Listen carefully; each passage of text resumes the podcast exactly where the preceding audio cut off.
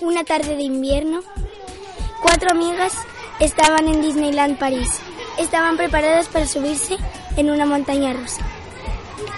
Vamos, chicas, vamos a montarnos en esta atracción. Vale, será súper chulo ya que es medio montaña rusa y medio casa del terror.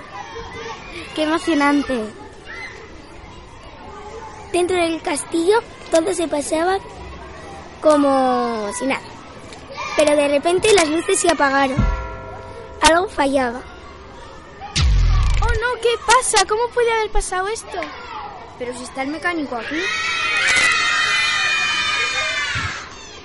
¡Qué extraño! De repente, una vía del tren de la montaña se rompió. El tren empezó a ir marcha atrás, cosa que no era normal. ¿Se salvarán nuestras amigas?